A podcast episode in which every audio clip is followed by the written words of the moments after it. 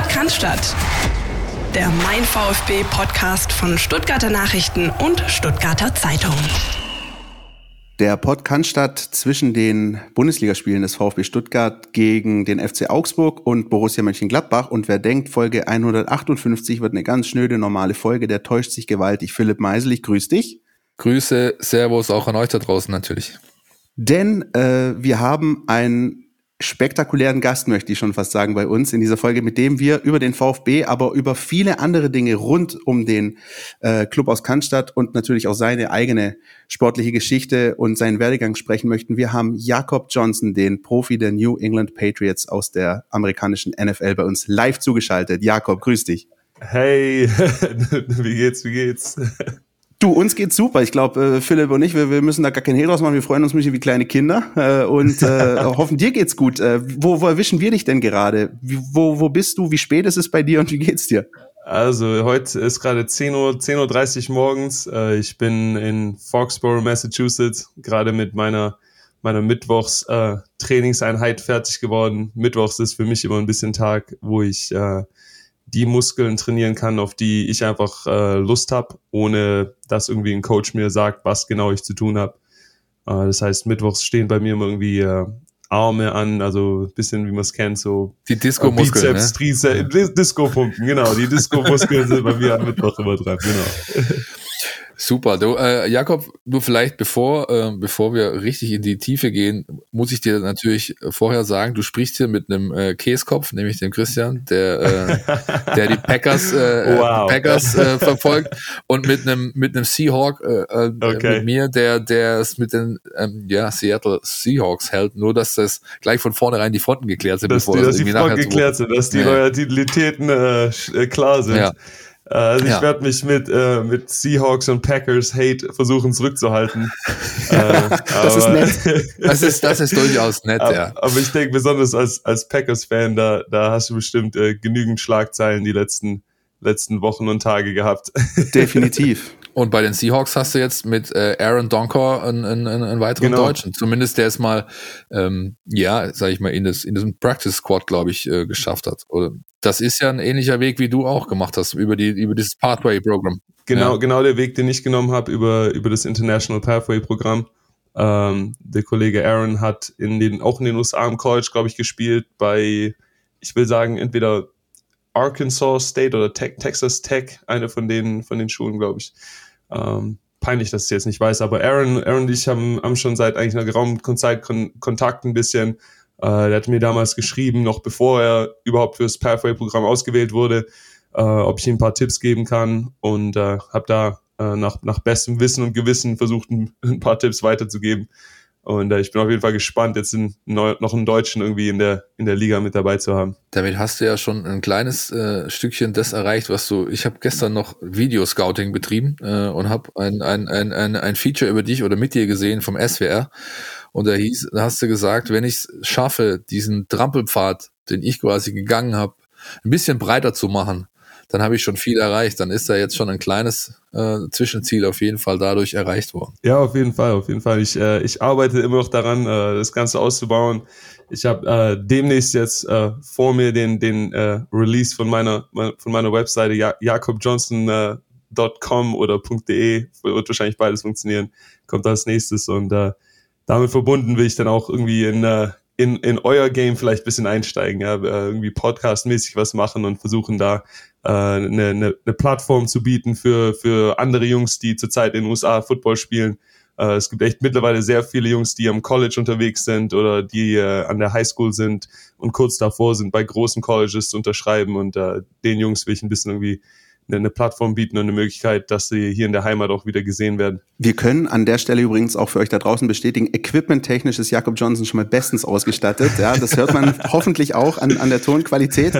Ähm, für die wenigen unserer Hörer, Jakob, die äh, noch nicht wissen, warum wir jetzt eigentlich hier mit dir im Podcast in einem Podcast über den VfB Stuttgart äh, mit dir sprechen. Du bist äh, Stuttgarter durch und durch und äh, hast eine, hast das, äh, ja, deine, deine Kindheit, deine, deine Jugend da verbracht und, und momentan ist eben auch viel los in der, in der Stuttgarter Football-Szene. Wie nimmst du ähm, das denn wahr? Also die Entwicklung auch, die der Football genommen hat in, im Kessel sozusagen. Ja, also ich bin, äh, ich bin natürlich äh, sehr gespannt. Ja, ich bin äh, ein, ein Fan von allem, was den, den, den Football in Stuttgart vergrößert. Ja.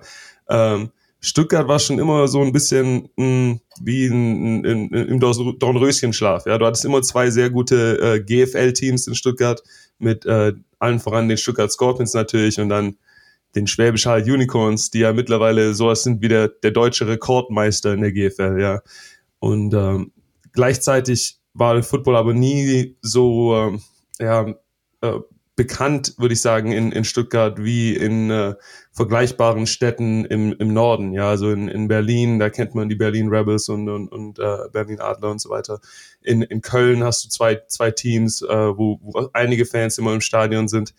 Und äh, jetzt mit der mit der mit dem Beginn der ELF und dem ELF Franchise in Stuttgart mit Stuttgart Surge äh, ist da glaube ich einfach noch mal ein bisschen Schwung dahinter gekommen. Ja, allgemein würde ich sagen, ähm, dass die ELF und die GFL, weil jetzt eben zwei Ligen, große Ligen sozusagen ein bisschen in, in Competition stehen, ähm, ja, bei, bei beiden Ligen eben viel gemacht wird und viel, viel geschieht was äh, ja am Ende des Tages den Spielern und dem, dem Sport nur helfen kann. Da sieht man, da sieht man schön, dass er schon eine Weile in USA ist, ja, weil in, in, wenn die, das ist deren Mentalität, ja, die direkte Konkurrenz vor der Haustür entsteht, äh, ja. empfinden die das erstmal als Competition, als Herausforderung, als als was was was was uns wei beide weiterbringen kann. Ja, die ja. Stuttgarter, da gibt's dann schon einige, vor allem die, die es mit den Scorps halten, die dann sagen, was sollen die jetzt da? Jetzt machen die da auch noch rum, werben unsere Spieler ab, unseren Trainer haben sie auch schon, ja ähm, schwierig, oder? Also, also äh, ich, ich, wie gesagt, also ich, ich bin, ich bin Stuttgart Scorpion durch und durch, ja, und äh, ich, ich habe das Ganze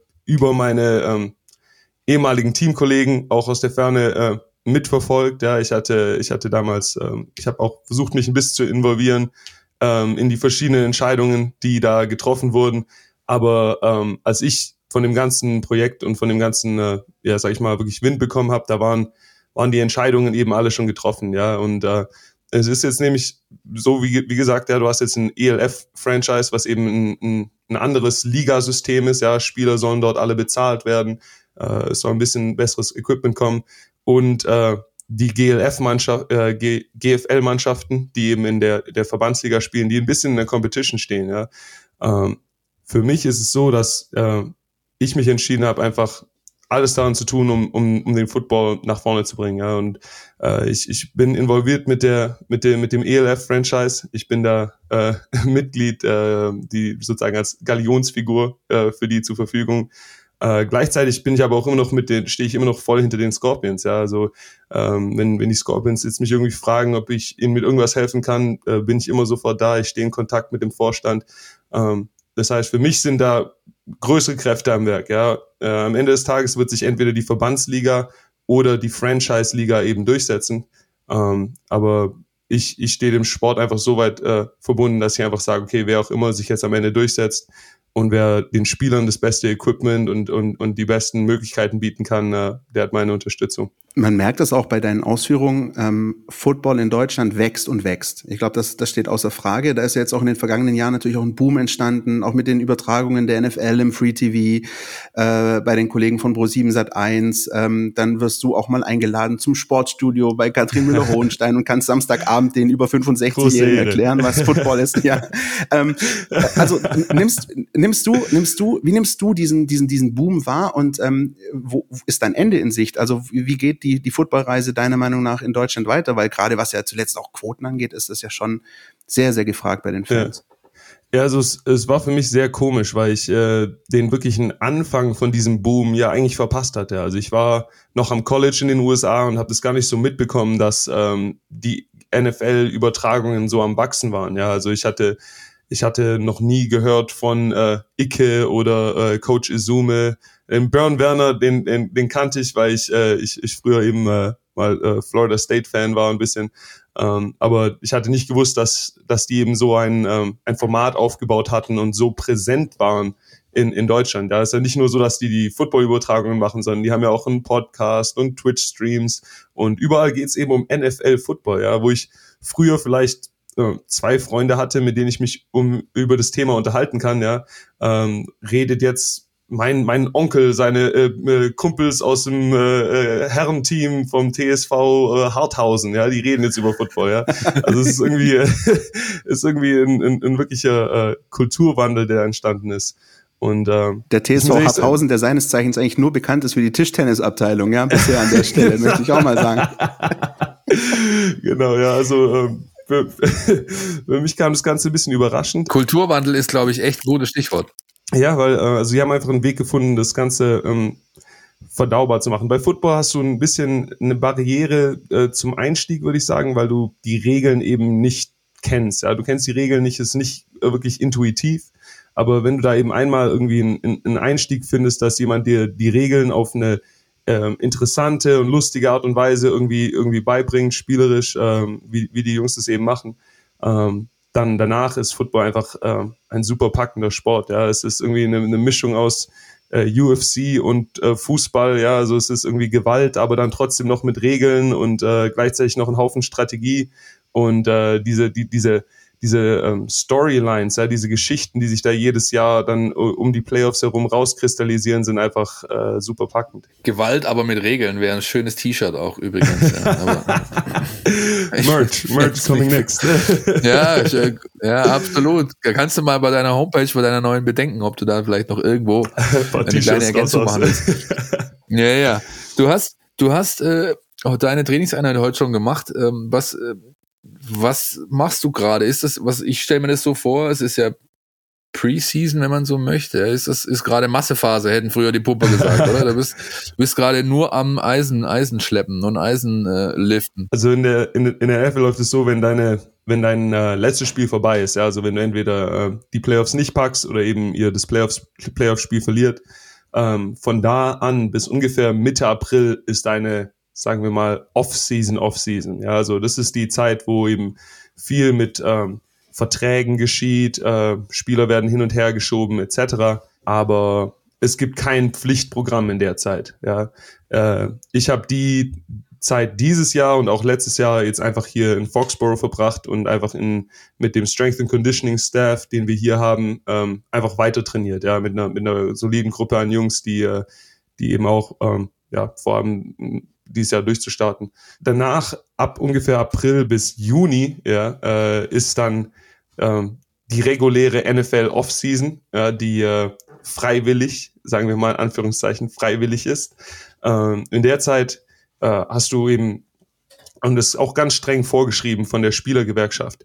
Äh, du hast ein paar Wochen, wo du äh, als Team ähm, äh, Sprinttraining, äh, Konditionstraining und Krafttraining machen darfst. Dann kommt eine Phase, wo ihr ähm, weiterhin Sprint, Krafttraining etc. macht, aber ihr dürft gleichzeitig auch ein, für 30 Minuten am Tag mit den Coaches auf dem Feld stehen und ein paar Drillübungen machen.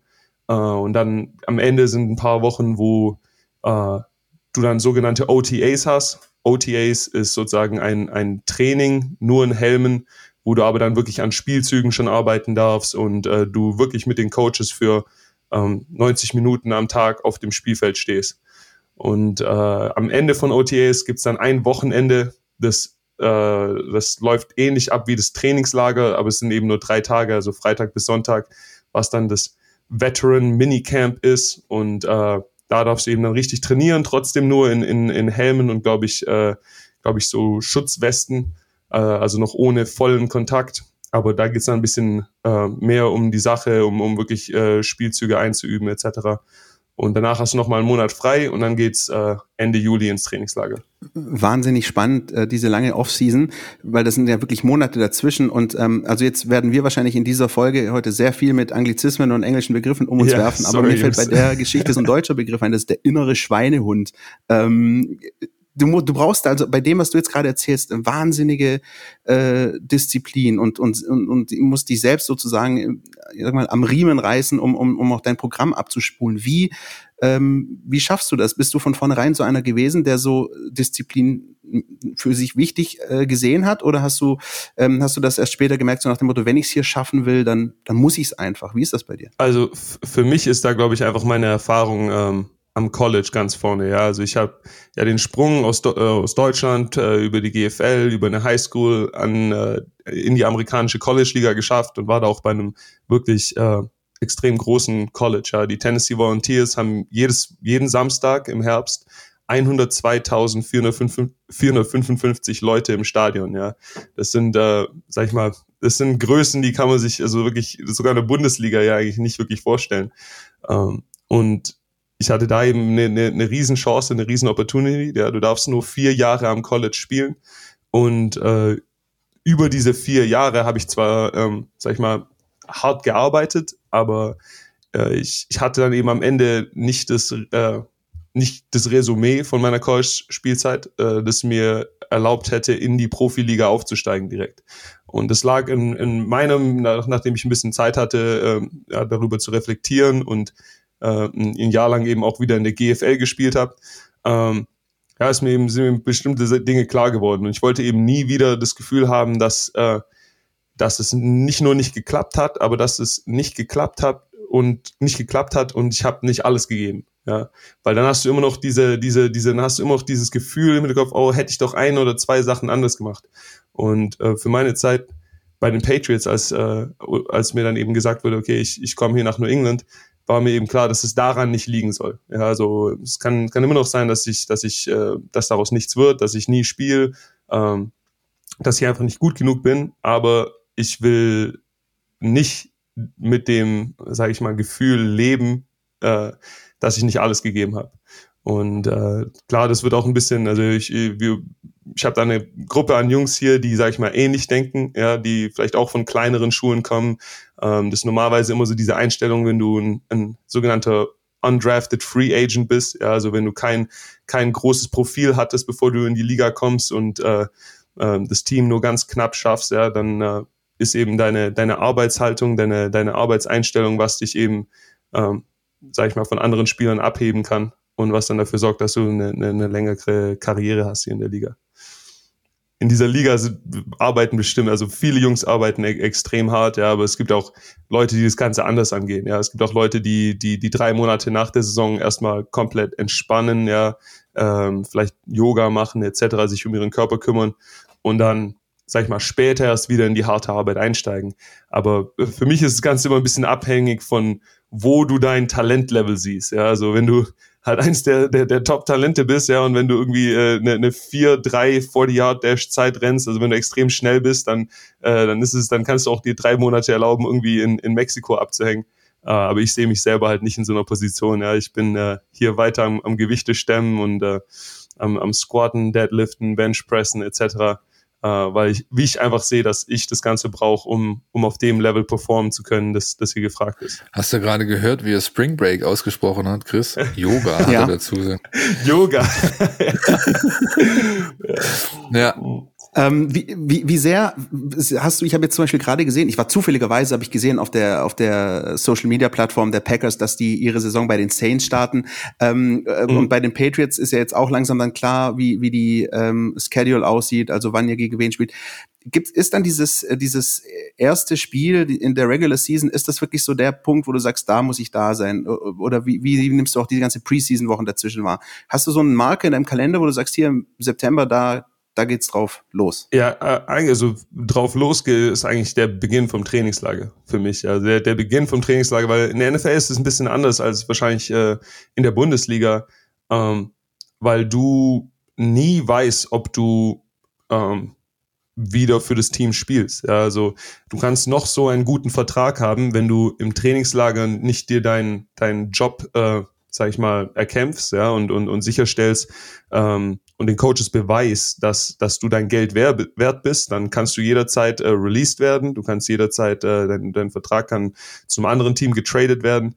Und ähm, da sind einfach die, die, die Abläufe ein bisschen anders als, als irgendwie beim Fußball, glaube ich. Also ich hatte irgendwie immer das ganze Gefühl, dass die Jungs, die beim Fußball ihren Vertrag bekommen, die sind im Team und die werden dann auch spielen, ja. Äh, beim Fußball, beim Football läuft das Ganze ein bisschen anders. Da, da äh, steht das Ganze immer viel mehr auf der Kippe und du musst dir jeden Sommer sozusagen erneut deinen dein Platz im Team erkämpfen. Weißt du übrigens, Jakob, was ähm, Philipp und mir immer am meisten gefällt? Was? Das ist, wenn unsere Gäste die Überleitungen bringen für die anderen Themen, die wir haben. Und du hast gerade Bundesliga und den Fußball gebracht. Insofern, ja, als, als, hätten wir uns abgesprochen, haben wir aber nicht, können wir bestätigen an der Stelle. Ähm, Bundesliga ist das Stichwort, äh, Philipp. Ähm, Freitagabend, äh, um, um, natürlich auch auf den VfB zu sprechen zu kommen, äh, endlich mal wieder ein Dreier 2-1 gegen den FC Augsburg. Wie war es denn so? Das war die viel zitierte schwere Geburt, wenn du mich fragst. Ja, der VfB hatte, VfB hatte wirklich, wirklich nicht seinen besten Tag. Tag. Dazu die Situation. Der Keeper hatte viel zu tun. Der Keeper hatte sehr viel zu tun. Fabi Bredlo, das ist, glaube ich, der Einzige, der sich nachher, ähm, dem sein Grinsen bis hinter beide Ohren ging nach dem Spiel, weil er ein Riesenspiel gemacht und hatte einfach viel zu tun. Hammeraktion. Aber da hast du halt, du hast halt gemerkt, ähm, so viele Stammspieler, die fehlen. Ja, dann Augsburg, der Trainerwechsel. Wir haben es letzte Woche angesprochen in der letzten Folge, dass da einfach natürlich schon was passieren wird. Und genau das hast du halt gesehen. Die haben die haben äh, sehr aggressiv sind sie aufgetreten, hochgepresst, den VfB ständig unter Stress gesetzt. Und am Ende musst du dich bedanken, dass der Spieler, der wirklich den allerschlechtesten Tag hatte, nämlich Sascha Kalajdzic, der hat überhaupt nicht gut gespielt, aber hat eine Vorlage, ein Tor. Ja, wenn du dann so rausgehst, ähm, dann brauchst du dich am Ende einfach auch nicht beschweren. Ja, ähm, wie ist das? Äh, natürlich dann dazu Klassenerhalt fix. Das war auch wichtig. Diese 39 Punkte waren ewig da. Äh, endlich diese 40 Punkte Marke geknackt. Ähm, dann das war glaube ich schon ein Stück in den Köpfen, wenn du viermal hintereinander verlierst, ja. Und ähm, aber wie gesagt, zäh, zähes Spiel, schwere Geburt mit den Wermutstropfen, dass sich Robby äh, Massimo äh, leicht verletzt hat. Der kann wahrscheinlich nochmal spielen. Tongin Kulibali, Innenband, andere Saison aus. Ja, also alles dabei irgendwie. Und dann wurden die Bayern auch noch Meister an dem Spieltag. Das will eigentlich auch kein, äh, kein VfB-Fan großartig hören. Eklig. Ja, ja, ja. Jakob, wie ist das? Ist das, ist, ist Bundesliga Fußball oder, oder ist, sagen wir mal, lass mal Bundesliga ja. in Klammern, ist Fußball Thema im Lockerroom? Ist das, also, schauen? Also wenn, wenn dann Bundesliga-Fußball sogar, ja, so über über FIFA, das, das Playstation-Spiel, äh, hat yeah. sich wirklich die, die, die Fußball-Knowledge hier in den äh, USA bei meinen ganzen Teammates auf jeden Fall um einiges erhöht. Und ähm, da sind gerade so Eckpunkte sind halt immer irgendwie BVB und Bayern, ja, weil die, die kennt man eben, die haben irgendwie das Fünf-Sterne-Rating in, in, in FIFA, das heißt, äh, mit denen wird viel gespielt. Aber ich war echt äh, eigentlich überrascht. Also wir hatten hier äh, einen von unseren O-Linern, der, der Joe Tooney, der setzt mittlerweile bei, äh, bei Kansas City leider. Äh, aber der war immer ein, ein ganz, ganz großer äh, Bundesliga-Fan, hat auch immer irgendwie am, am Wochenende geschaut, dass er, dass sich die Ergebnisse anschaut und die Zusammenfassungen. Und äh, dann wird er immer im, im Training Room, also wenn du dann äh, deine Reha machst, ja, und da irgendwie dein Bein massiert wird gerade, da wird immer ab und zu über, über Fußball diskutiert. Ist das, äh, ja, wie ist die Wahrnehmung des Sports? Also sagen die, guck dir mal die, guck dir mal die Pussys an, die legen sich bei jedem Windhauch irgendwie hin und heulen, bis einer eine gelbe Karte kommt? Oder, oder ist das eher so, ist das eher schon die, die Wahrnehmung für, das ist schon athletisch anspruchsvoller Sport einfach? Ja? Ja, also äh, zum was viel respektiert wird, ist die Kondition. Ja, also die Idee, dass du 45 Minuten lang am Stück ohne Pause rumrennst, ja, wird von Leuten, die eben 115, 120, 125 Kilo wiegen, auf jeden Fall respektiert, weil das ist eben diese Dinge, wo wir äh, nicht so stark sind dann, ja, also für uns ist es hart, wenn wir hier irgendwie drei Minuten am Stück rennen müssen, ja, äh, da die Kondition wirklich 45 Minuten lang am Stück äh, durchzuspielen, ist, äh, das wird hier viel respektiert. Und dann ist, glaube ich, auch ein bisschen ähm, ja nicht, also freundlicher Neid da, ja, weil wir, wir schauen eben als, als Spieler, wir schauen auf Verträge, wir schauen auf äh, Karriere, ähm, äh, Karrieredauer. Ja, das heißt, äh, im, im Fußball, was wir sehen, sind äh, garantierte Verträge und du kannst spielen, bis du irgendwie 42 bist. Ja, das heißt, äh, das, eben, das eben Dinge, die bei uns im, Fußball, im Football nicht gegeben sind. Und äh, da wird man manchmal schon ein bisschen, bisschen neidisch, wie gut die es da drüben haben, aber äh, ist ein bisschen anders. Mit 42, außer du heißt Tom Brady übrigens anscheinend. Also wie ich mir habe sagen lassen aus der letzten Saison. Dann kannst du spielen, bis du 50 bist. Wahrscheinlich, ja. ja. Ähm, aber du hast gerade auch angesprochen, äh, Bayern, Dortmund und so weiter. Wir wissen aber natürlich, weil ähm, du das zum Glück auch ganz stolz hinausträgst, dass du einer der wichtigsten Botschafter des VfB Stuttgart äh, äh, sozusagen am anderen Ende der Welt bist. Äh, wie, wie, wie viel nimmst du wahr vom VfB? Wie sehr, wie sehr ähm, verfolgst du das? Ärgert dich das, wenn die gegen die Bayern 4-0 verlieren? Und, und, und wie, wie, wie funktioniert das bei dir auch mit, mit den Toren, sich vielleicht anzugucken von da drüben? Ja, ja also äh, für mich reicht es leider meistens nicht, irgendwie die, die, die Spiele äh, live anzuschauen, aber ich versuche immer die, die Zusammenfassungen mir anzuschauen. Ähm, beim, bei mir in der Familie wird viel über den, den VfB äh, diskutiert, wenn es zu meinen zu meinen Onkeln kommt, ja, etc. und de deren Freundeskreisen, die sind natürlich da ganz tief in der Materie drin. Da wird immer viel gefachsimpelt, ja, wenn du da irgendwie den VfB anschneidest, also, oh, die müssen so und so und das umstellen in der Verteidigung und bla. Also da so tief bin ich nicht in der Materie drin. Ähm, aber auf jeden Fall genügend, dass, äh, dass wenn auch immer ich weiß, dass wir gegen äh, eben die bekannten Teams spielen wie Bayern, ja, dann werden vielleicht ab und zu mal äh, ein paar Wetten abgeschlossen oder so oder ein bisschen äh, hin und her hin und her ge, äh, ge, ge, geroastet. Ähm, aber ich bin natürlich super happy, dass der VfB, wie gesagt, also einfach mal erstmal den, den Klassenerhalt geschafft hat. Also ich denke, die Jungs haben echt äh, teilweise richtig stark gespielt, ja, teilweise vielleicht einfach mal einen schlechten Tag gehabt am falschen Tag. Ähm, aber ich meine, der, der, der Aufstieg und danach äh, eine recht, richtig stabile Saison. Also ich denke, da ist zwar noch viel Luft nach oben, aber ich bin erstmal happy, dass das Ganze geklappt hat, ja, weil als ich letztes Jahr noch mit meinen Teamkollegen darüber geredet habe, da musste ich dann immer erklären, dass man in Deutschland absteigen kann und dass es da eine zweite Liga gibt und dass mein Team da gerade irgendwie, ja, und das, da, da haben sie dann schon abgeschaltet. Das war dann zu viel. Also wenn du nicht in der obersten Liga bist, dann bist du egal für die. Ja. Und dann hast du ihnen auch noch Sauerbraten mit Knödel und Rotkraut vorgesetzt. Ey. Ja, habe ich wirklich. Hab ich ich habe das, äh, ich habe das an Weihnachten gekocht gehabt äh, oder oder ich glaube vielleicht sogar Thanksgiving, bin ich mir nicht mehr sicher. Und ähm, meinem, äh, mein, mein Kollege aus, aus Texas eingeladen, ja, den, den Gunnar Olszewski, also richtig guten Sauerbraten, Rotkraut, äh, Knödel etc. gemacht. Und äh, dann hat der dann hat er die, die Audacity, ja, danach zu sagen, dass irgendwie das äh, Fleisch ihm zu sauer war. Also, was? Come on. Ja, das, das Prinzip eines Sauerbratens nicht ganz verstanden. Nicht ganz verstanden, ja. ja, ja, ja aber ja. Schulen in Texas ihr, eben, ja. Ja. Falls ihr, falls ihr euch fragt, liebe Hörer, woher ich das hab, ich habe tatsächlich Videoscouting äh, ohne Ende betrieben die letzten Tage, mir alles reingezogen auf YouTube, was ich über Jakob finden konnte. Videoscouting AK auf Instagram gechillt. Willst du damit sagen, Philipp, du hast dich ausnahmsweise mal vorbereitet diese Woche, ja? Richtig, genau, ich habe mich ausnahmsweise mal vorbereitet und ich habe, weißt du, was mein Lieblingskommentar war unter einem unter einem Video mit Jakob? Ich glaube auch, das war das SWR-Feature. Äh, hat der ist voll super, der sieht aus wie eine Mischung aus Kakao und einem Kurani. genau, der stand da drunter. Also wirklich, ich muss ehrlich sagen, also wenn das mein äh, mein Grundschul-Ich gehört hätte, ja, dann wäre das das allerbeste Kompliment aller Zeiten, weil ich kann mich noch sehr genau daran erinnern, dass das zwei von meinen ganz großen Stars waren zu der Zeit. Das ist ja auch logisch, klar, wenn du da, wenn du in der Zeit aufwächst, als die Jungs äh, zusammen gekickt haben und, und da muss man ja nicht viel drüber reden. Champions League Zeiten, die letzten, die der VfB hatte, ne, da ist es doch ganz klar. Ähm, ganz klar war für dich auch, dass du sofort ähm, gesagt hast, da mache ich mit, als der VfB dich angefragt hat, als es um diese Aktion ging äh, für mehr Vielfalt mit dem Regenbogentrikot beispielsweise und mit dem natürlich, das ist der optische Ausdruck dessen, aber viel wichtiger ist, glaube ich, die Message dahinter, die Botschaft, dass man eben sich doch deutlich für, sag ich mal, Vielfalt, Toleranz und ein angenehmes Miteinander und gegen Rassismus einsetzt. Ähm, das ist schon ein wichtiges Thema, auch wenn du, was heißt auch wenn du, wenn du, weil du ja auch in den Staaten bist und wir alle haben, glaube ich, miterfolgt, äh, mit, mitverfolgt, Black Lives Matter, wie, wie das, wie das die letzten Monate dazuging in den letzten, sage ich mal, Zügen der Trump-Ära. Äh, das ist schon alles ein, ein wichtiges Thema, was dich bewegt auch, nehme ich an, oder? Ja, also ich, wie gesagt, für mich war mein meine ersten wirklichen Erfahrungen mit äh, Rassismus eigentlich in den USA. Ja, also ich, äh, wie gesagt, ich bin in, in Stuttgart zwar groß geworden, ja, da ähm, gab es vielleicht ein, zwei Mal Ärger irgendwie mit, mit, mit der Polizei, wenn wir irgendwie Quatsch gemacht haben als Jugendliche etc. Aber nie irgendwie, würde ich sagen, mehr als jetzt irgendwie meine deutschen Freunde. Ja. Ähm, sicherlich gibt's da Probleme bei uns auch in Deutschland, aber was ich ja eben auch viel sehe, ist, dass eben sich über die letzten Jahre Deutschland, sag ich mal, mehr an die USA annähert. Ja, äh, Europa wahrscheinlich in generell, aber ich weiß nicht, ob es am Internet liegt oder Globalisierung.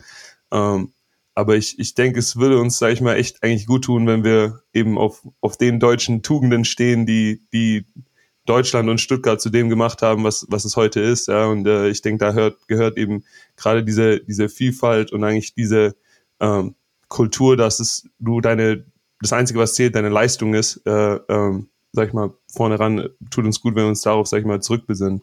Äh, in Corona-Zeiten, ja, äh, habe ich wirklich gesehen, wie diese, sage ich jetzt mal, Conspiracy Theories ja, oder wilde, wilde Internetkulturen, äh, die, in die in den USA gestartet haben, sich auch in Deutschland breit gemacht haben. Und äh, ich, ich würde sagen, da, da würde es uns gut tun, wenn wir einfach mal versuchen, nicht so zu sein wie die USA, sondern unser Ding weitermachen.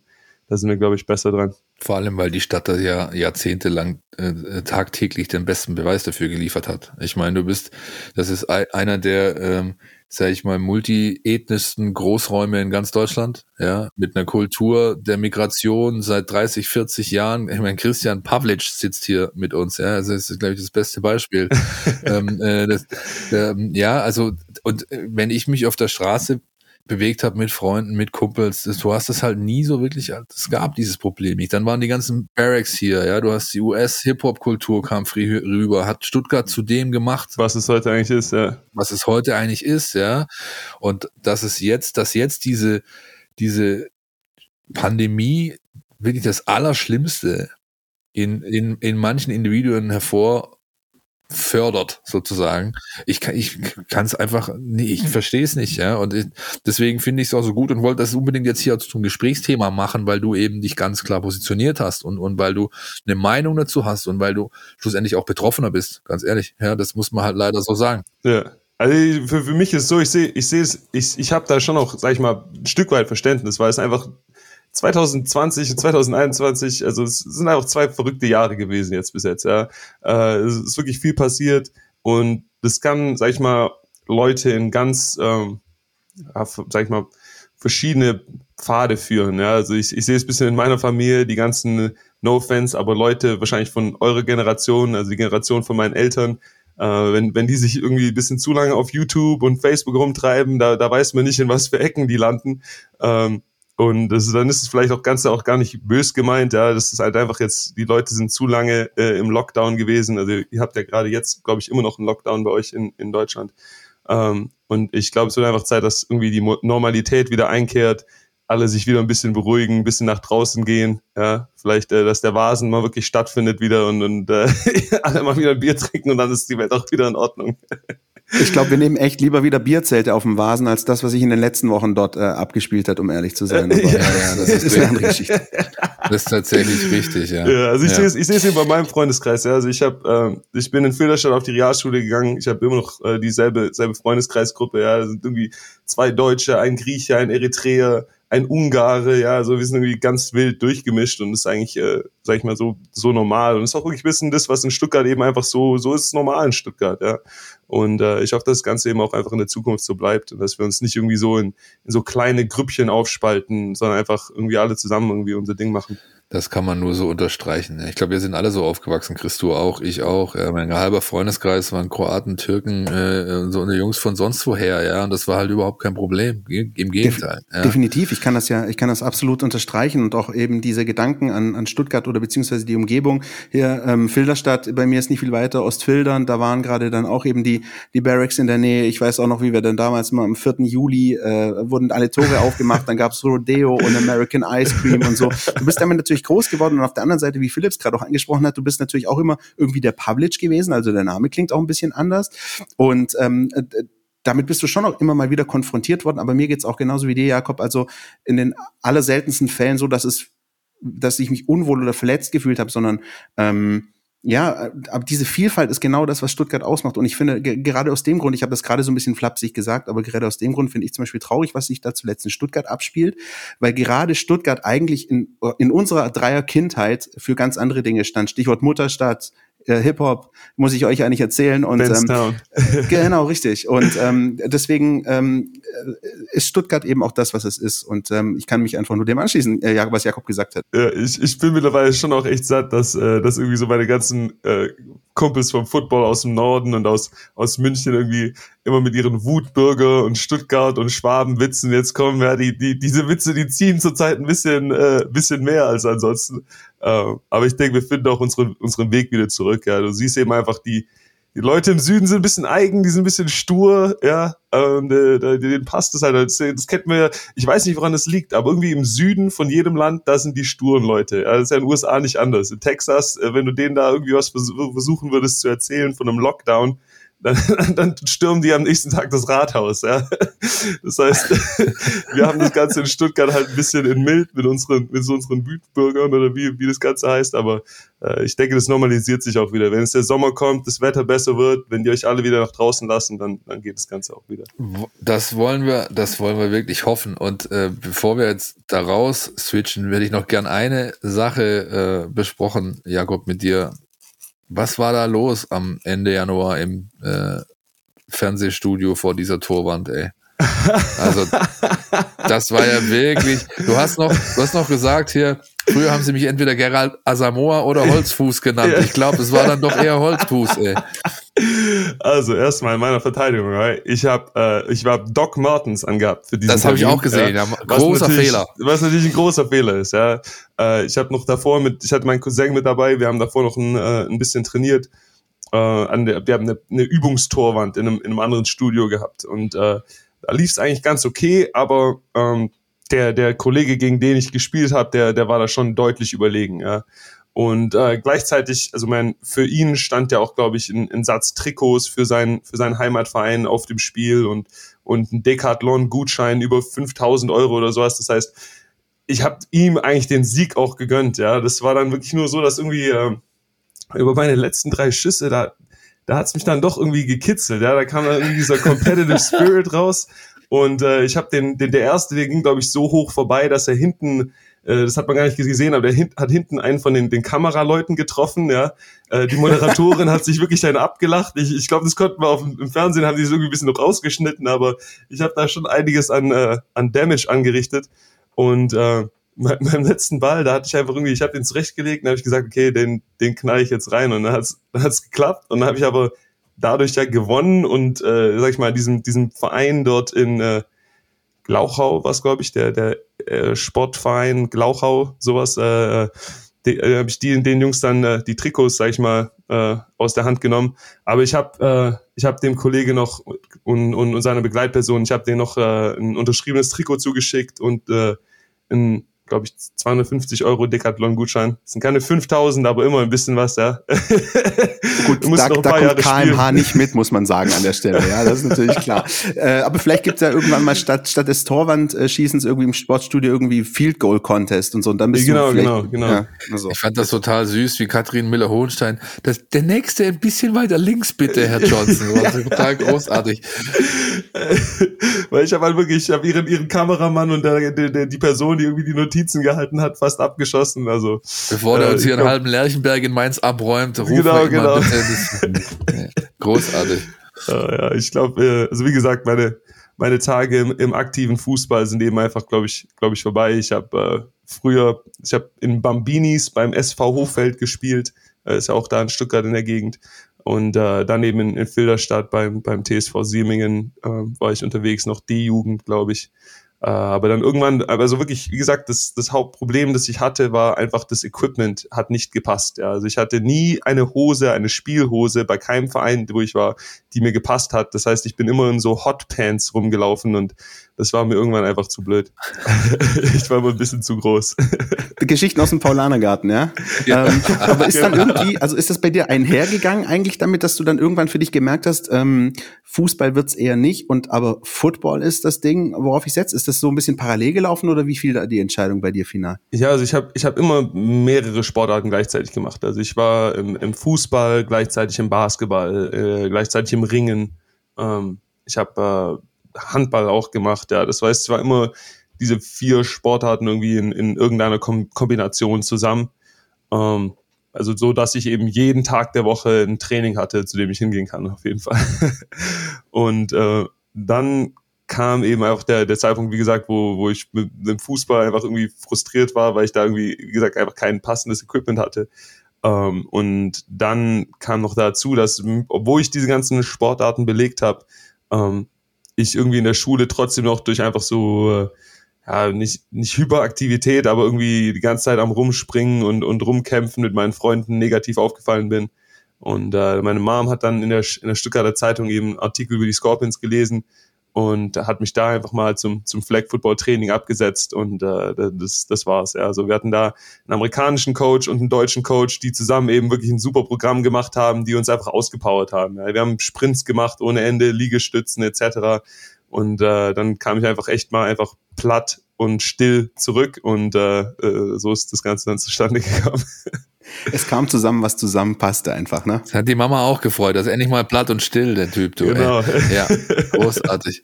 Das wird unseren Kollegen Jürgen Kemner freuen, Christian, oder? Der hat bestimmt den Artikel geschrieben, der äh, über die Scorpions, ne? Der, der den Jakob dann dahin gebracht hat. Genau, genau. Lass uns mal einen Jingle hören, kurz. NLZ News. Neues von den Nachwuchsmannschaften.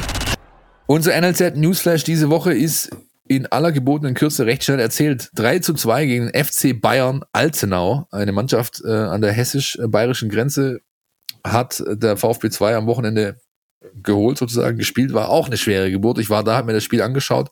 Das ist der abgeschlagene Tabellenvorletzte. Die sind quasi abgestiegen und haben den Jungs von Frank Fahrenhorst mächtig Probleme bereitet. Am Schluss dann noch in der 88. Minute durch ein Eigentor äh, von Rios Alonso stand es 2-3. Dann war noch mal kurz Party angesagt für ein paar Minuten, ehe denn die Schiedsrichterin, eine sehr gute, kompetente Schiedsrichterin, ähm, Name habe ich vergessen, Melissa, weiß ich nicht. Jedenfalls, die hat das Spiel geleitet, hat das sehr gut gemacht und hat dann irgendwann abgepfiffen. Und weiter geht's für die Mannschaft jetzt am Wochenende mit dem Derby, wenn man so möchte, gegen die Ulmer Spatzen. Und äh, das ist das fünfte Spiel, das noch aussteht, beziehungsweise fünf Spiele stehen noch aus. Das ist dann danach noch vier Spiele für die Mannschaft von Frank Fahrenhorst. Ansonsten kann man eigentlich nur erwähnen, dass wieder mal ähm, ein Youngster es geschafft hat, nämlich gegen Augsburg wurde Luca Mack eingewechselt, kam zu seinem Bundesliga-Debüt, der bisher nur für den VfB 2 gespielt hat in Pflichtspielen, ist der 15. Bundesliga-Debütant jetzt schon für den VfB in dieser Saison. Das ist eine ganze Menge. Ne? Ähm, und äh, ganz kurz, darf ich mal fragen, wie, wie alt der Kollege ist? Luca ist 19. 19? Wow. Ja. Luca ist 19 und ähm, hat ähm, einige, sag ich mal, mehr oder minder prominente Vorgänger, auch jüngere Vorgänger schon gehabt. Also auch schon 17- und 18-Jährige haben dieses Jahr für den VfB debütiert. Ähm, Mo Sanko äh, ist der berühmteste vielleicht, 17 Jahre, er ist gerade erst 17 geworden hat jetzt schon seine ersten Bundesliga-Minuten in den Beinen und spielt sonst beim VfB 2 in der Regionalliga den Gegnern Knoten in die Beine. Also das ist schon was, was es was bemerkenswert ist, Jakob, deswegen sprechen wir auch fast jede Woche drüber, weil der VfB da einen großen, einen großen Wechsel vollzogen hat im, im Vergleich zu den letzten Jahren. Ja, also er deutlich mehr Spieler oder jüngere Spieler bekommen früher ihre Chancen, als es bisher der Fall war. Der Chronistenpflicht halber möchte ich nur ganz kurz sagen, die Schiedsrichterin der Begegnung VfB 2 gegen Bayern Alzenau hieß Fabienne Michel. Hätten wir das nämlich auch noch gesagt. Melissa, guck mal an, du, good wie ich wieder den, ich kann nicht mal von den Zettel ablesen. Ja, ja, danke, danke, danke. Ja, wenn du gerade die Nachwuchsarbeit ansprichst, ist halt, ähm, sag ich mal, wenn du aus dem Football kommst, halt echt so cool zu sehen, wie jung die Jungs im, im, im Fußball sich schon wirklich einfach auf ihren Sport konzentrieren können, ja. Äh, ganz besonders in den USA, da hast du so viel Barrieren und so viele Hürden, die du überqueren musst, außerhalb von dem Sport. Ja, also du musst ähm, am College einen bestimmten Notenschnitt haben. Ja, du musst allgemein, du musst an die Uni gehen. Du kannst nicht Profi-Footballspieler werden, ohne vorher an die Uni gegangen zu sein. Und äh, ich meine, man, man kann ja sagen über, über irgendwie die, die, die deutschen äh, Fußballspieler, ob die jetzt die besten Schüler waren oder nicht, äh, das ist ja dahingestellt. Aber ich finde es einfach gut, dass du die Chance bekommst, selber zu entscheiden, was du mit deinem, mit deiner Zukunft machen willst. Also ich kenne so viele Jungs, die eigentlich echt super Talente gewesen sind, aber sich eben am College nicht in dieses Schulsystem einfügen konnten. Ja, also die haben einfach keine Lust darauf gehabt oder waren eben einfach keine guten Schüler und sind dann zum Beispiel irgendwie von der Uni geflogen und haben dann nie ihre Chance bekommen, wirklich äh, mit dem Sport Geld zu verdienen und den, den Sport auf einem Profilevel zu machen. Die sind dann jetzt bei Netflix unter Last Chance You vielleicht noch zu sehen. genau, genau. Ja. Juco, ja. der Juco-Grind, ja. Ja, genau, richtig. Aber es ist ja tatsächlich, also ist wirklich, ist das nur im Football so, dass du unbedingt College gespielt haben musst? Aus dem Basketball kenne ich Beispiele von Spielern, die direkt von der Highschool äh, in die NBA gegangen sind. Ist das im Football, ist es Pflicht, dass du College gespielt haben musst oder ist Im, es einfach Im Football, die, du darfst erst in die Profiliga eintreten, nachdem du drei Jahre aus der Highschool äh, entfernt bist. Ja, das heißt, äh, das ist eine, ist eine, Regel, die die haben. Ähm, und, und vorher hast du eben eben keine Möglichkeit. Und du hast halt nicht wirklich eine, eine, eine andere, oder bis jetzt gab es noch keine andere Möglichkeit oder keine andere Liga, in der du spielen konntest, ähm, anstatt an, an der College-Liga zu spielen. Weil die College-Ligen, wie gesagt, wenn du 102.000 Leute in ausverkaufte Stadion packst und dazu noch äh, Fernsehverträge und, und noch eine Million Leute vom Fernseher hast, äh, dann haben die eben einfach die Ressourcen, um, um die Nachwuchsarbeit zu machen. Ja. Ähm, die, die äh, kanadische Football-Liga, was ja vielleicht auch eine Option wäre, die äh, hat eben auch die amerikanischen Regeln sozusagen. Das heißt, da musst du auch ein bisschen älter sein, um da spielen zu dürfen. Ähm, und die, die deutschen Ligen sind noch nicht, ähm, sag ich mal, noch nicht renommiert genug bei den amerikanischen Coaches, dass das halt eine, wirklich eine Option ist, dass du nach Europa gehst, hier spielst für drei Jahre und dann wieder zurück in die Profiliga gehst. Vielleicht vielleicht in der, in der Zukunft, vielleicht in fünf Jahren oder sowas, ist das eine Möglichkeit für die Jungs, die nicht am College spielen, dass die, äh, dass die zwei Jahre in Deutschland spielen und dann in die NFL wieder hochgehen. Aber bis jetzt ist halt echt einfach so, dass du diesen Sprung über, über das College nehmen musst. Dann spielt dann vielleicht bei den Scorpions oder bei den Search dann auch äh, jüngere Jungs von mir. Das spielt bei den Scorpions spielt er noch, den kennst du, mit dem hast du noch zusammengespielt, der ist 61, ey. Ja. Also ja. das ist ja, musste auch erstmal, das musste wollen, glaube ich. Also, ja, ja, ja, auf jeden Fall. Also der, der Typ ist echt knallhart. Ich kann mich noch erinnern, als Jugendspieler war, haben wir mal einen Tackle-Drill gemacht, ja, und er war der Vorblocker ich habe mir gedacht, ja, der alte, alte Sack, den hau ich kurz um, ja. Und äh, danach war mein Kopf aber echt am, am, am Ring. Ja. Der, der Typ hat einen, einen Schädel wie Beton. Klingelingeling. Ja. Aber spannend, immer wieder die, diese, diese Systeme einfach auch im Vergleich zu sehen. Ne? Wenn wir hier sprechen, äh, Philipp und ich jede Woche Nachwuchsleistungszentren und wie das da aufgebaut wurde, das sah ja auch vor 20 Jahren in Deutschland ganz anders aus. Und aber auf der anderen Seite dieses College-System in den USA, es ist unglaublich. Das sind, das sind wirklich zwei Welten. Da ist der Unterschied vielleicht fast sogar am elementarsten, oder? Das ist äh, äh ja, also der, der Unterschied ist, ist einfach äh, krass unterschiedlich auf, würde ich sagen, auf allen Leveln, ja, weil du hast halt äh, in Deutschland ist alles immer an Vereine gebunden, eigentlich. Ja, du hast eigentlich immer in generell hast du immer Vereine und du machst dein ganzes Leben lang äh, Vereinssport, ja. Äh, auch wenn du dann irgendwann Profi bist, dann spielst du ja für einen Verein. Und äh, in den USA ist das Ganze eben ähm, auf der Profi-Ebene über diese Franchises geregelt. Ja? Also es gibt nur 32 Teams, es gibt kein Aufsteigen, es gibt kein Absteigen. Ähm, diese 32 Teams tun sich auch das ganze Geld äh, teilen, was in der Liga entsteht. Das heißt, äh, in Theorie müssten alle Teams ungefähr gleich gut sein, ja. Und äh, wo sich dann eben die Teams absitzen, sind dann eben ähm, ja, was die Besitzer angeht, was die, die Manager angeht, was, äh, was die Coaches angeht und welche Spieler, die sich entscheiden, zu, äh, für Team zu holen. Ähm, in, in Deutschland ist es eben ein bisschen anders. Ja? In Deutschland hast du die mehr, mehr, viel mehr Tradition dahinter, viel mehr Geschichte dahinter. Ähm, du hast die Möglichkeit, in der vierten Liga irgendwie von der vierten Liga ganz nach oben in die Bundesliga zu kommen und auch wieder in den Amateursport zurück. Äh, das heißt, ich finde es von dem, von der Ansicht ein bisschen eigentlich spannender, ähm, und es gibt bestimmt dadurch auch viel mehr Jobs eben für Fußballer, weil du hast einfach viel mehr Teams hast, für die du spielen kannst. Aber gleichzeitig können halt eben so Teams sich oben, sag ich mal, festfahren, ja, weil eben nicht so viel Geld, sag ich mal, geteilt wird. Ja, da gibt's eben dann ein paar reichere Teams, die dann den, den Markt ein bisschen abgrasen können. Und äh, das sind natürlich dann, sag ich mal, die bisschen negativeren Effekte. Ja. Wird die Nachwuchsarbeit bei Teams wie Stuttgart gemacht und dann werden die Talente weggekauft von, von Teams, die Geld haben. So ist es. Und zum Thema Super League haben Philipp und ich auch schon vor ein paar Wochen uns ein bisschen oh. den Frust von der Seele geredet. Ja. Äh, das ist, aber äh, das heißt ja, vielleicht hast du es mitbekommen, Jakob. Wie hast du das gesehen? Weil eigentlich war ja sozusagen diese Idee einer Super League, die, äh, die Überlegung, naja, also kein Franchise-System, aber genau so ein sportlich ähnliches System ohne Auf- und Abstieg äh, zu ermöglichen, wo ja viele, hast du gesehen, vielleicht die, die Fans in England auf die Barrikaden gegangen sind und gesagt haben, das geht nicht, wir wollen Auf- und Abstiege und, und wie. Das ist eben genau, also das ist genau das, was wir, was wir vielleicht vorhin ein bisschen angesprochen haben. Das ist die halt Amerikanisierung des, des Fußballs. Ja, also es ist eben eine Möglichkeit, das, äh, was schon stimmt, ist, dass dieses Franchise-System maximiert das Geld. Ja, wenn du so ein Franchise-System hast, wenn du äh, gesetzte, sag ich mal, zehn Teams hast, die du gemeinsam vermarktest, da, da, da maximierst du sozusagen äh, das Geld für die Besitzer von, von diesen zehn Teams. Ja. Aber gleichzeitig drehst du halt allen anderen den Hahn zu. Und äh, die Frage ist eben, woran bist du interessiert? Willst du wirklich irgendwie die, die abs absolut maximal äh, kristallisiert äh, Fußballqualität sehen? Oder willst du wirklich, dass Fußball weiterhin äh, organisch ist, ja, dass, dass das Ganze irgendwie was zu tun hat mit, wo die Leute herkommen, ja, dass, äh, dass du eben Teams hast in jeder Stadt, in jeder größeren Stadt, wo wirklich die, die Fans dahinter stehen, wo der, wo der Support aus dieser Stadt kommt. Und ähm, ja, das, das denke ich mal, dass wirklich die deutschen Fans da den, den richtigen und oder die englischen Fans da den richtigen Instinkt hatten. Ja, also so eine Super League ist bestimmt cool, ähm, da kriegst du dann bestimmt dann, sag ich mal, so, so ein Super Bowl auch hin, äh, den Super Bowl des Footballs, wo die ganze Welt einschalten würde, aber du machst dadurch halt eben auch gleichzeitig viel kaputt. Und äh, ich, ich, ich denke, dass was du gewinnst dadurch nicht, nicht wert, was du dadurch verlierst. Das ist doch ein schöner Schlusssatz für diesen Blog. Lass uns mal so ein bisschen auf das Spiel blicken, das jetzt noch ansteht. Zwei sind es noch für den VfB. Nämlich, dass bei den Fohlen äh, in äh, Mönchengladbach am Wochenende 15.30 und dann das Heimspiel gegen den Mitaufsteiger Arminia Bielefeld die Woche drauf, ebenfalls Samstag 15.30 Jakob hat es vorher äh, schon erwähnt, in Deutschland, ihr habt immer noch einen Lockdown, gell? Ja, ja, das ist tatsächlich so.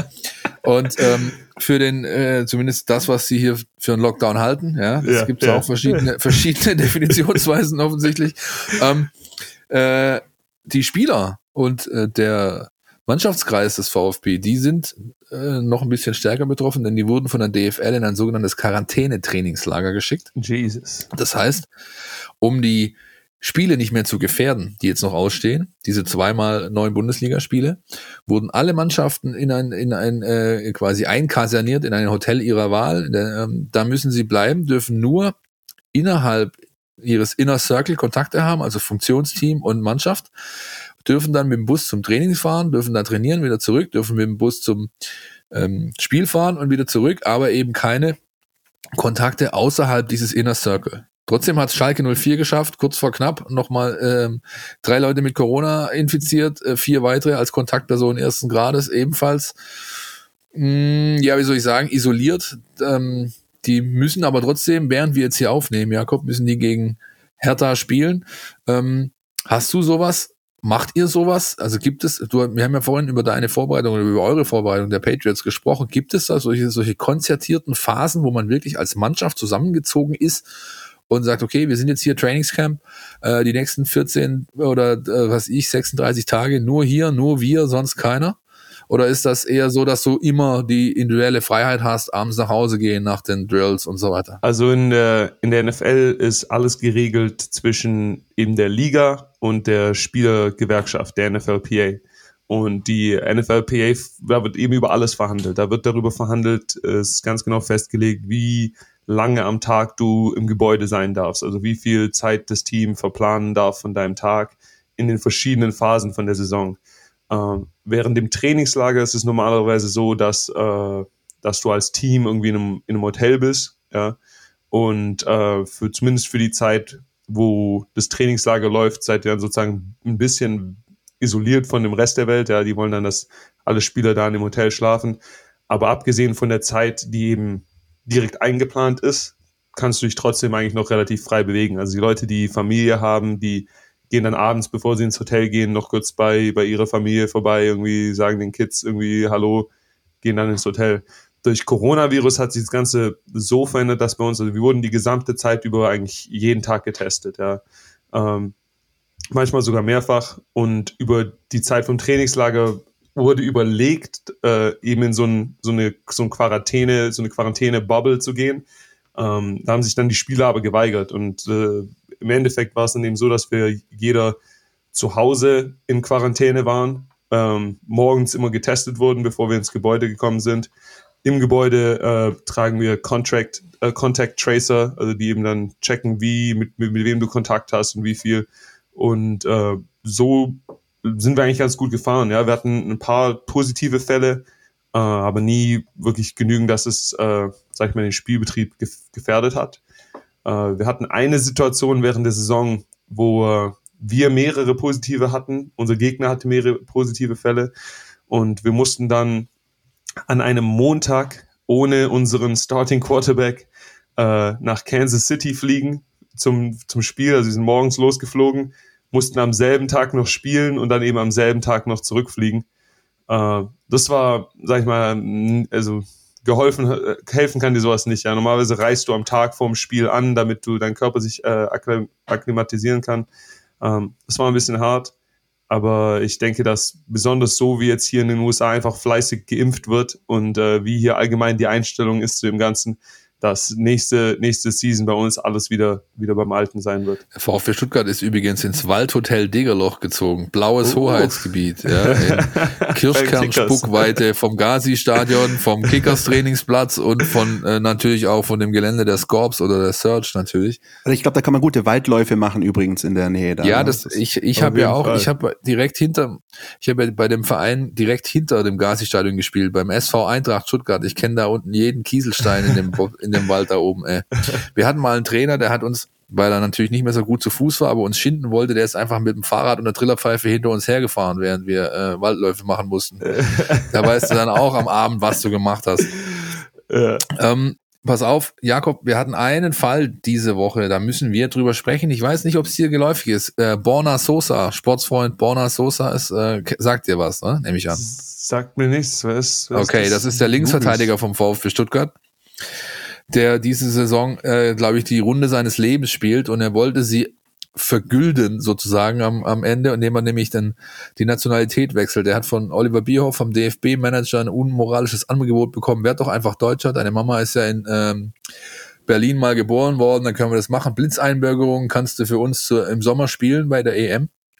Nur leider, leider hat sich zwei Tage später herausgestellt, dass aufgrund einer FIFA-Regeländerung äh, letztes Jahr im Herbst das doch gar nicht möglich ist. Es hat der junge Mann die deutsche Staatsbürgerschaft angenommen, hat einen doppelten Pass jetzt und äh, sitzt aber zwischen allen Stühlen. Für den DFB darf er nicht spielen und in Kroatien, da kann Christian gleich noch ein paar Takte dazu sagen, gilt er quasi als Landesverräter. Ja, ja. ist jetzt unten durch. Ja. Äh, ah. Nun ja, äh, was soll ich sagen? Also die Geschichte mit Borna Sosa und dem DFB-Team ist, glaube ich, mindestens genauso schnell zu Ende gegangen wie die mit der Super League. Das hat ein paar Tage ja, gedauert. Richtig, und, äh, 48 Stunden. Ja, ja genau. viel länger war es nicht. Ähm, es ist, um das jetzt mal retrospektiv zu betrachten, ähm, eine Geschichte, die einfach sehr, sehr viele Verlierer hervorgebracht hat. Äh, Philipp, du hast es auch gerade gerade angesprochen, keine schöne Sache. Ähm, zum einen natürlich die ganze äh, Nummer mit äh, DFB-Karriere, wo sich dann hinterher herausgestellt hat, äh, dass es an den FIFA-Statuten schlicht und ergreifend scheitert, weil Borna Sosa bei seinem letzten Auftritt für die kroatische U21 ähm, damals im vergangenen November in Schottland schon 22 Jahre alt war. Er hätte aber nicht mal 21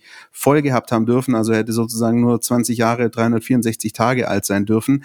Äh, dementsprechend äh, fiel das raus. Äh, dieser Einsatz in Schottland war auch nach dem Stichtag. Es gibt Fälle, die ähm, sozusagen den, den Verbandswechsel erlauben, aber September 2020 war der Stichtag. Das Spiel war im November 2020 insoweit no chance. Äh, interessant ist natürlich, dass es beim äh, DFB äh, tatsächlich offenbar nicht nur in der Führungsebene komplett dilettantisch momentan zugeht und bisweilen auch skandalös, sondern man tatsächlich es mittlerweile offenbar nicht mehr schafft, Statuten zu checken, äh, bevor man einem Spieler den Mund wässrig macht, äh, möglicherweise für Deutschland zu spielen. Stichwort Mund wässrig machen. Das hat der DFB nämlich äh, geschafft mit Borna Sosa, der offenbar einfach auch sehr, sehr schlecht beraten ist. Das muss man an der Stelle auch sagen. Ähm, der hat, nachdem diese Meldung dann rausgekommen ist am vergangenen Freitag rund um das Augsburg-Spiel, am Samstag in nahezu allen kroatischen Medien stattgefunden, Interviews gegeben bei den drei größten Tageszeitungen, beim Staatsrundfunk und hat quasi sinngemäß gesagt, yo, Kroatien, Herr Dalic, der Nationaltrainer, hat mich im März nicht nominiert, also spiele ich jetzt für Deutschland unwissend, dass das mit Deutschland nicht funktionieren würde. Insofern hat eben auch er, ja, das ist gerade angesprochen, Philipp, äh, viel verbrannte Erde momentan hinterlassen. Ähm, nur ist der Kroate an sich schon sehr stolz, ja. Äh, er ist aber auch durchaus bereit zu verzeihen, wenn denn äh, derjenige oder diejenige zu Kreuze gekrochen kommt. Ich würde nicht ausschließen, dass Borna Sosa nicht irgendwann doch noch eine Möglichkeit hat, in der kroatischen Nationalmannschaft zu spielen, wenn er eben entsprechend Reue zeigt. Aber das muss er schon tun, weil da ist echt viel, viel passiert. Zlatko Dalic, der kroatische Trainer, hat sich noch gestern erst am Dienstag geäußert, hat gesagt, ich bin bereit zu verzeihen.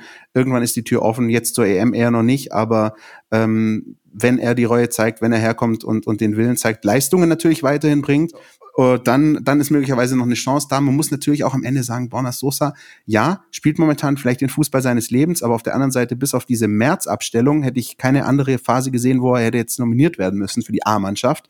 Das ist ja das, was er kritisiert, weil, muss man auch sagen, die ersten beiden Jahre von Borna Sosa waren jetzt nicht so wie jetzt gerade die letzte Phase. Ähm, es ist, um das zusammenzufassen, eine komplett äh, ärgerliche Geschichte für alle Seiten, für den äh, kroatischen Verband, der möglicherweise einen talentierten Spieler verliert, ähm, für den deutschen Fußballverband, der sich bis auf die Knochen blamiert hat und für Borna Sosa, der sich schlecht beraten gezeigt hat und ähm, momentan jetzt zumindest erstmal, wir nehmen Mittwochabend auf, ihr habt gesagt, ähm, zumindest die letzten 48 Stunden untergetaucht ist und keine Interviews mehr gibt.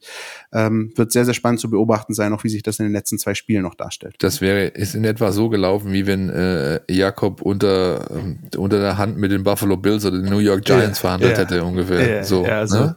also das ist ja echt eine, eine wilde Geschichte. Also, also ich weiß nicht, wer da involviert war, wer ihn da beraten hat, aber Bro, die, also das geht ja gar nicht. Also das ist ja was einfaches, das ist ja einfach, da kannst du ja einen Rechtsanwalt fragen, hey, geht sowas? Äh, check mal in, den, in dem Regelbuch nach, ja. Das, also, das hätte mir ja ganz einfach im Voraus klären können. Naja, der DFB hat nicht umsonst den Hashtag unsere Amateure. Ne? Also insofern, aber gut. Ähm, oh, sehr, sehr gut, Philipp Meisel. Das gibt einen Tusch. Wenn ich ihn könnte, würde ich jetzt einen Tusch abspielen. Ja, ähm, es, es, bleibt, es bleibt fest festzuhalten, es war echt eine ärgerliche Nummer und es und die ich glaube die größte Hoffnung ist ähm, Borna Sosa jeder der ihn kennt ich durfte mich mit ihm äh, schon ein paar Mal unterhalten er ist einer der sehr von sich überzeugt ist der aber auch klar ist an sich ähm, der sich auch gewählt ausdrückt ähm, der sich auch selbst reflektiert aber wirklich sich wahnsinnig schlecht beraten gezeigt hat. Ich hoffe nur dass er aus der Nummer äh, keinen großen Knick rausnimmt und sich das irgendwann wieder äh, stabilisiert und ähm, aus seine Leistungen auch die bleiben, wie sie gerade sind. Wir werden es am Samstag 17, 15 wissen, denn er wird auf dem Platz stehen, davon gehe ich fest aus und dann wird sich ja zeigen, ob sich das irgendwie bei ihm bemerkbar macht, diese ganze Posse der letzten Tage. Ähm, Jakob, was fällt dir zu den zu Borussia Mönchengladbach ein? Borussia Mönchengladbach. Ich. Hast du da irgendwelche, ist das eine Mannschaft, die du grundsätzlich sympathisch findest oder eine, die du überhaupt nicht wahrnimmst oder denkst, sagst du, nee, die kann ich überhaupt nicht leiden?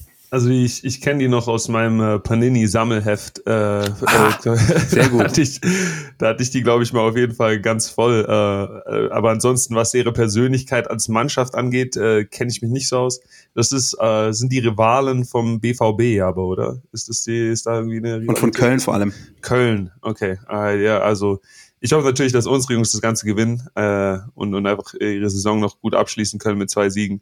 Ähm, aber ansonsten fällt mir zu Borussia eigentlich weniger ein. Gibt so ein Team, also wir wissen, dass es, dass es mit VfB hältst, aber gibt so ein Team, wo du schon seit jeher und seit Kindheitszeiten sagst, boah, nee, gar nicht? Sind es die Bayern oder ist es noch jemand anders? Also die, die Bayern sind auf jeden Fall, würde ich sagen, da, da oben mit dabei. Aber ansonsten äh, habe ich von meinen Klassenkameraden äh, immer eingebläut bekommen, dass es genau zwei Mannschaften gibt, die, die gar nicht gehen. Und das ist der KSC und der, der TSG Hoffenheim. äh, die hatten da in unserem Klassenzimmer in den fünf Minuten Pausen immer Sprechgesänge und Chöre am, am Sehen. Ja, die kann ich jetzt, glaube ich, hier nicht wiederholen. Ja, wir könnten es ja rausschneiden. Nee, aber hast natürlich, hast natürlich recht. Ich kenne die, ich kenne die, glaube ich, auch noch ganz gut. Ja, ich glaube, ihr kennt die beide sehr gut. Ja, ja, ja, ja. Hoffenheim war bei uns noch kein Thema früher in der Schule. Da gab es die schlichtweg noch nicht. Da haben die noch in der Kreisliga irgendwo äh, rumgeeiert. Ja. ja. aber der KSC ist natürlich ganz klar das Feindbild Nummer eins gewesen. Wollen wir mal kurz hören, was unser Taktikexperte Jonas Bischofberger zu den Gladbacher Fohlen zu sagen hat? Aber sicherlich. Die Mein VfB Taktiktafel. Hier geht's ins Detail. Ja, nächster Gegner, Borussia Mönchengladbach, äh, ein Team, das eine schwankende Saison hinter sich hat und genau diese Schwankungen jetzt in der Endphase nochmal perfekt äh, verkörpert. Ähm, sie sind wirklich eine Wundertüte momentan. Äh, von 0 zu 6 gegen Bayern bis 4 zu 0 gegen Frankfurt oder 5 zu 0 gegen Bielefeld ist da alles dabei bei Gladbach. Ähm, und man sieht dementsprechend auch, gleichzeitig große Stärken und große Schwächen äh, bei dieser Mannschaft. Was sie halt schon die ganze Zeit, äh, die ganze Saison überaus gezeichnet hat und jetzt immer noch ist, dass Gladbach richtig gut Fußball spielen kann. Ähm, sie spielen hier 4 zu 3 1, was es dann meistens ist, äh, mit sehr scharfen vertikalen Eröffnungen aus der Abwehr. Ähm, damit hatte der VfB auch in den bisherigen Aufeinandertreffen schon Probleme, ähm, weil man da als verteidigende Mannschaft einfach ähm, nicht ganz so viel Raum mit dem Deckungsschatten dann verteidigen kann.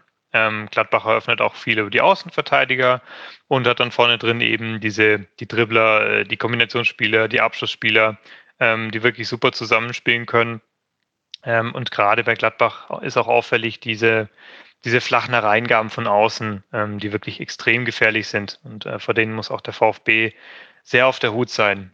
Ähm, was nicht so gut funktioniert hat zuletzt, war das Gladbacher Pressing, ähm, was ja eigentlich auch mal ein Markenkern dieser Mannschaft war. Ähm, zuletzt gegen Bayern allerdings und zum Beispiel auch gegen Hoffenheim ähm, haben sie da so ein 4-4-2 Mittelfeldpressing gespielt, ähm, was teilweise sehr skurril war. Ähm, sie sind da extrem raumorientiert aufgetreten, ähm, also wirklich wie an der Perlenschnur aufgereiht gewesen ähm, und haben dann versucht, Bälle im Raum sauber abzufangen, um dann sofort ohne Gegnerdruck zu kontern. Ähm, und das hat gegen Bayern zum Beispiel zwar auch dazu geführt, dass sie Bälle gewonnen haben, aber auch dazu, dass sie phasenweise wirklich sehr passiv waren, dass sie permanent Bälle zwischen die Linien kassiert haben und dass sie einfach dauernd zu weit weg waren vom Gegenspieler. Ähm, und dementsprechend sind sie in diesem Spiel dann auch untergegangen. Ähm, und ja, wird es interessant, ob sie sich äh, so eine eklatante Schwachstelle auch gegen den VfB erlauben. Ähm, denn vertikales Spiel zwischen die Linien, das äh, kann der VfB ja prinzipiell auch ganz gut. Vielen herzlichen Dank, Jonas Bischofberger. Heute wieder klassisch als Einspieler mit Blick auf den kommenden Gegner. Vergangene Woche hatten wir ja die ganze Sendung bei uns. Und ja, wir schauen uns das an. Borussia Mönchengladbach, interessantes Spiel. Ich glaube, für die Gladbacher jetzt vor allem nach diesem 0-6 bei den Bayern darum, sich auch wieder ein bisschen zu rehabilitieren. Der VfB kann da so ein bisschen in dieses Westennest reinstechen. Warum nicht? Wir gucken uns das an. Samstag 15.30 ähm, Und ich würde sagen, bevor wir hier den großen Deckel über diese Folge schließen und äh, hier sozusagen von dann ziehen, haben wir noch was für dich, Jakob. Entweder oder. Unser Podcast Tiki Taka. So, äh, Jakob, wir haben dir natürlich eine Sache nicht erzählt mm. vor der Sendung, nämlich, dass jeder, der bei uns hier äh, zum ersten Mal zu Gast ist, mit uns ein kleines Prozedere äh, zu durchlaufen hat, nämlich das sogenannte Podcast Tiki Taka. Mm, okay. Du bekommst jetzt, du bekommst jetzt von mir drei Entweder-Oder-Fragen gestellt. Alright, alright. Und äh, du beantwortest die und entscheidest dich für eine Antwort quasi und begründest diese Antwort wenn äh, es dir möglich ist. Okay, okay. Ich beginne mit, ich beginne mit meiner Lieblingskategorie Kulinarik. Äh, Essen in Massachusetts, was ist dir lieber, Clam Chowder oder Lobster Roll?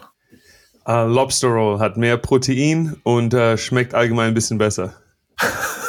Proteine, siehst du, ja, ja da, er ist in der Massephase, habe ich doch, hab ich doch, richtig, hab ich doch gewusst. 60 Tage im Jahr, 24-7. Philipp, die zweite darf ich machen, oder? Weil ja, ein bisschen bitte, noch so mein bitte, Herz bitte. dran hängt, auch wenn ich weiß, dass ich äh, die Antwort wahrscheinlich nicht ganz so super finden werde, aber Verständnis dafür aufbringen. Jakob, Quarterback, Brady oder Rogers? Oh, also ich denke, die Frage ist ganz klar bei mir beantwortet. Äh, der Kollege, mit dem ich schon zusammen gespielt habe, der hier lange Zeit für die Patriots gespielt hat, da muss ich mit Brady gehen, 100 Prozent. Ich meine, ich hatte die, die, die Ehre, das Game äh, co-moderieren zu können, äh, der, der Showdown Brady versus Rogers da im, im, im Frühjahr.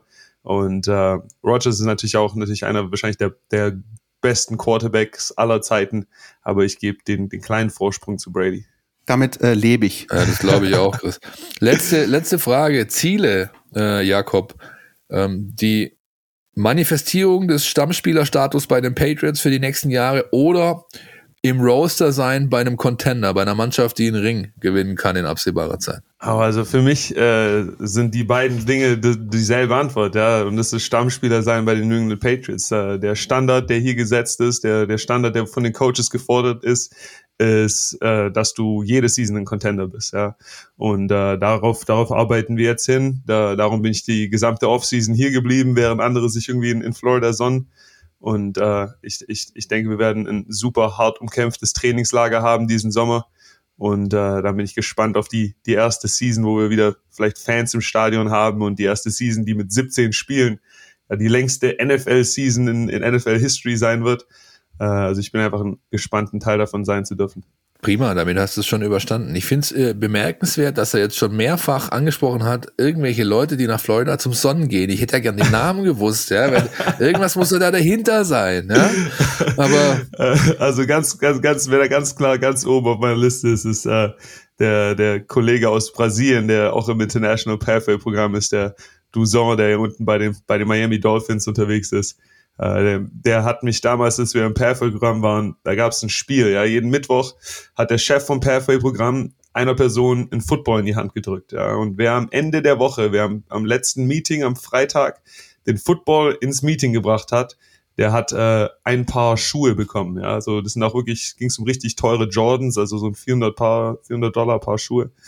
Und äh, im Kampf um diesen Ball hat äh, Duzon, der äh, mehrfache Goldmedaillen-Champion im Judo von Brasilien ist. Ja, äh, mich einmal äh, in, in so einen Sandhaufen geworfen, als wir auf meinem Beachvolleyballfeld waren. Er hat irgend so einen Judo-Griff mit mir gemacht, hat mich rumgeschleudert und das werde ich ihm nie verzeihen. Ja, und darum immer, wenn ich über Leute, die sich in Florida nur am Sonnen sind, rede, dann rede ich über Duzon. I'm talking to you. Sehr jetzt müssen wir nur hoffen, dass er natürlich treuer Hörer unseres Podcasts ist. Dann ist alles erledigt. Ne? So. Nichts anderes würde ich erwarten von ihm. Der ja. Kollege kriegt gerade so das Englische, ne? der Portugiesisch. Ja, ja, stimmt. Der, der versteht nur Portugiesisch. Hammer, Hammer, Jakob, Hammer. Uns hat's riesen Spaß gemacht. Äh, wir haben echt eine gute Stunde gequatscht ähm, mit dir. Ich äh, hoffe und wir hoffen, dass es ähm, für dich auch einigermaßen okay war und ähm, und du ein bisschen äh, ja wieder in Touch kommen konntest auch mit dem VfB und und, und allem drum und dran. Ähm, Auf jeden Fall. Du bist, das machen Philipp und ich immer, ähm, wenn wir Spaß hatten und das ist bisher eigentlich immer so gewesen, äh, auch ganz herzlich eingeladen, bei uns gerne nochmal wieder zu Gast zu sein irgendwann, wenn sich's ergibt, wenn du Zeit hast, wenn wenn die nächste Saison vielleicht läuft. Der VfB wird ja wieder in der Bundesliga sein. Auf jeden ähm, Fall, auf jeden Fall. Wir, wir hoffen, dass es funktioniert. Wir drücken dir natürlich ganz ganz fest die Daumen äh, bei den Patriots. Ähm, damit alle deine ähm, Wünsche und Träume, die, die du momentan lebst, auch weiter äh, in Erfüllung gehen. Auf jeden Fall. Da, vielen Dank. Danke für die Einladung. War echt Hammer, Hammer Podcast. Und äh, wenn ich mal wieder in Stuttgart bin, dann melde ich mich auf jeden Fall. Das, äh, das ja, freut uns auf jeden Fall. Das wird gut. Das wird gut. Dann lass uns doch mal einfach das anvisieren. Wenn du die Zeit hast, melde dich und dann yes, äh, schauen wir mal vielleicht in Degerloch vorbei und gucken, ob der VfB immer noch im Quarantäne-Trainingslager rumhängt. genau. Das machen wir. Wir, äh, für euch da draußen ähm, noch die wichtige Info, weil ihr vielleicht gemerkt habt, na, da hat das eine oder andere Thema vielleicht ja noch gefehlt. Es gibt ein wichtiges Thema rund um den VfB Stuttgart in dieser Woche. Das ist die Kür der Präsidentschaftskandidaten. Im Juli, am 18. Juli findet die Mitgliederversammlung beim VfB Stuttgart statt, bei dem der alte oder neue Präsident gewählt wird. Äh, es steht fest, dass Klaus Vogt gegen äh, Pierre-Enrik Steiger antritt und das sozusagen das Matchup sein wird, um in dieser Sprache heute, der heutigen Folge zu bleiben. Ähm, das wird sozusagen das Duell. Ähm, alles zu diesem Thema. Die beiden Kandidaten haben sich heute zum ersten Mal in einer Videokonferenz den Fragen ähm, der Medienvertreter gestellt. Alles dazu in unserem Spezial, Podcast statt Spezial, könnt ihr jetzt schon abrufen, ausnahmsweise, denn äh, am Donnerstag ist ja Feiertag und wir wollen euch diese Infos nicht vorenthalten. Was also der Philipp Meisel und äh, unser lieber Kollege Marco Schumacher zum Thema zu sagen haben, hört ihr jetzt exklusiv in der App alles zur Präsidentschaftskandidatenkür in dieser Woche. Und ansonsten, Philipp, gibt's von dir noch irgendwie was? Ist nur ein wunderschönes deutsches Wort, Präsidentschaftskandidatenkür. Das kriegst du Das ist fast also, so schön wie Nachwuchsleistungszentrumsszene. Ja. Hey, ich habe meinen Teammates versucht zu erklären, was eine Mitgliederversammlung ist. Das waren die auch schon, hat auch, nicht, auch schon gereicht. okay, Leute, das war's für diese Woche. Ich hoffe, euch hat's allen Spaß gemacht. Äh, uns hat's großen Spaß gemacht. Bleibt uns gewogen, bleibt stabil und bis nächste Woche. Jeden verdammten Donnerstag, auch nächste Woche, der Podcast statt. Ciao. Podcast statt. Der Mein VfB Podcast von Stuttgarter Nachrichten und Stuttgarter Zeitung.